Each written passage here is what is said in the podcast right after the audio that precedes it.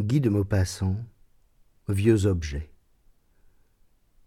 Ma chère Colette, je ne sais si tu te rappelles un vers de Monsieur Sainte-Beuve que nous avons lu ensemble et qui est resté enfoncé dans ma tête, car il me dit bien des choses à moi, ce vers, et il a bien souvent rassuré mon pauvre cœur depuis quelque temps surtout.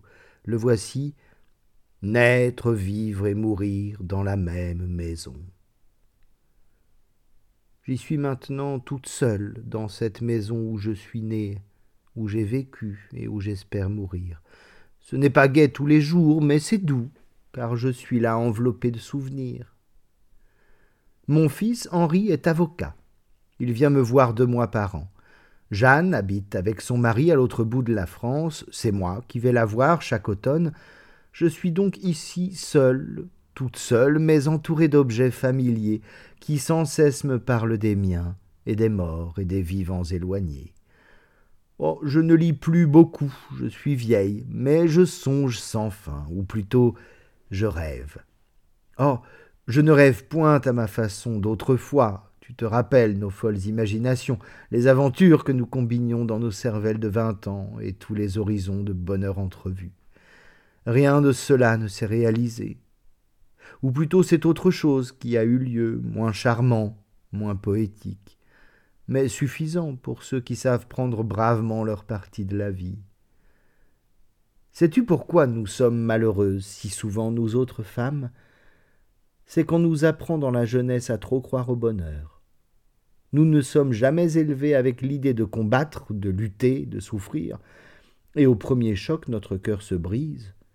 Nous attendons l'âme ouverte des cascades d'événements heureux. Il n'en arrive que d'à moitié bon, et nous sanglotons tout de suite. Le bonheur, le vrai bonheur de nos rêves, j'ai appris à le reconnaître. Il ne consiste point dans la venue d'une grande félicité, car elles sont bien rares et bien courtes, les grandes félicités.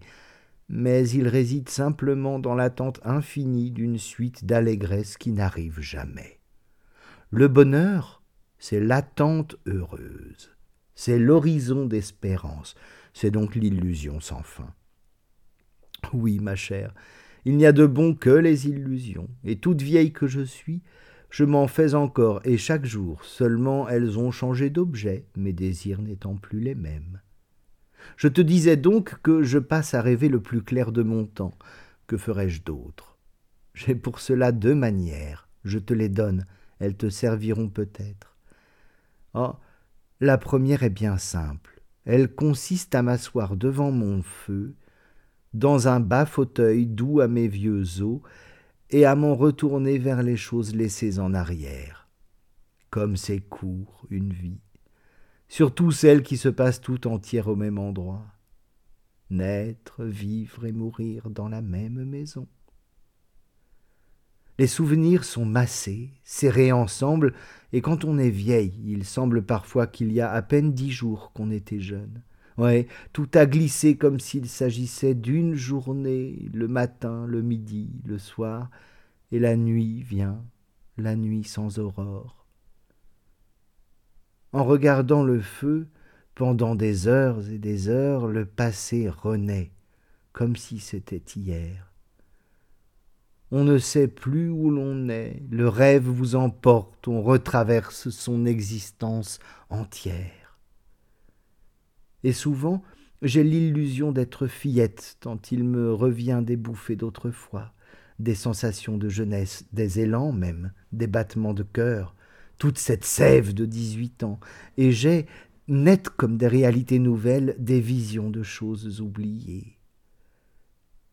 Oh, je suis surtout traversé par des souvenirs de mes promenades de jeune fille. Là, sur mon fauteuil, devant mon feu, j'ai retrouvé étrangement l'autre soir un coucher de soleil sur le mont Saint-Michel, et tout de suite après, une chasse à cheval dans la forêt du Ville, avec les odeurs du sable humide et celles des feuilles pleines de rosée, et la chaleur du grand astre plongeant dans l'eau, et la tiédeur mouillée de ses premiers rayons, tandis que je galopais dans les taillis. Et tout ce que j'ai pensé alors, mon exaltation poétique devant les lointains infinis de la mer, ma jouissance heureuse et vive au frôlement des branches, mes moindres petites idées, tous les petits bouts de songe, de désir et de sentiment, tout, tout m'est revenu, comme si j'y étais encore, comme si cinquante ans ne s'étaient pas écoulés depuis, qui ont refroidi mon sang et bien changé mes attentes. Mais mon autre manière de revivre l'autrefois est de beaucoup la meilleure. Tu sais, ou tu ne sais pas, ma chère Colette, que dans la maison on ne détruit rien. Nous avons en haut, sous le toit, une grande chambre de débarras qu'on appelle la pièce aux vieux objets. Tout ce qui ne sert plus est jeté là. Souvent, j'y monte et je regarde autour de moi. Alors, je retrouve un tas de rien auxquels je ne pensais plus et qui me rappellent un tas de choses. Ce ne sont point ces bons meubles amis que nous connaissons depuis l'enfance et auxquels sont attachés des souvenirs d'événements, de joies ou de tristesses, des dates de notre histoire, qui ont pris, à force d'être mêlés à notre vie, une sorte de personnalité, une physionomie, qui sont les compagnons de nos heures douces ou sombres, les seuls compagnons, hélas, que nous sommes sûrs de ne pas perdre, les seuls qui ne mourront point comme les autres, ceux dont les traits, les yeux aimants, la bouche ou la voix sont disparus à jamais. Mais je retrouve dans le fouillis des bibelots usés ces vieux petits objets insignifiants qui ont traîné pendant quarante ans à côté de nous sans qu'on les ait jamais remarqués, et qui, quand on les revoit tout à coup, prennent une importance, une signification de témoins anciens. Ils me font l'effet de ces gens qu'on a connus indéfiniment, sans qu'ils se soient jamais révélés, et qui soudain, un soir, à propos de rien, se mettent à bavarder sans fin, à raconter tout leur être et toute leur intimité qu'on ne soupçonnait nullement. Et je vais de l'un à l'autre avec de légères secousses au cœur.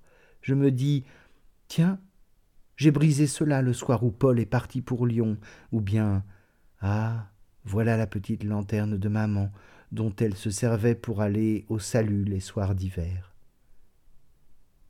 Il y a même là-dedans des choses qui ne disent rien, qui viennent de mes grands-parents, des choses donc que personne de vivant aujourd'hui n'a connues, dont personne ne sait l'histoire ou les aventures, dont personne ne se rappelle même les propriétaires. Personne n'a vu les mains qui les ont maniées, ni les yeux qui les ont regardées. Elles me font songer longtemps, celles-là. Elles me représentent des abandonnés dont les derniers amis sont morts. Toi, ma chère Colette, tu ne dois guère comprendre tout cela, et tu vas sourire de mes niaiseries et de mes enfantines et sentimentales manies. Tu es une Parisienne, et vous autres Parisiens, vous ne connaissez point cette vie en dedans, ces rabâchages de son propre cœur. Vous vivez en dehors, avec toutes vos pensées au vent. Vivant seul, je ne puis te parler que de moi. En me répondant, parle-moi donc un peu de toi, que je puisse aussi me mettre à ta place comme tu pourras demain te mettre à la mienne. Mais tu ne comprendras jamais complètement le vers de M. Sainte-Beuve naître, vivre et mourir dans la même maison. Mille baisers, ma vieille amie. Adélaïde.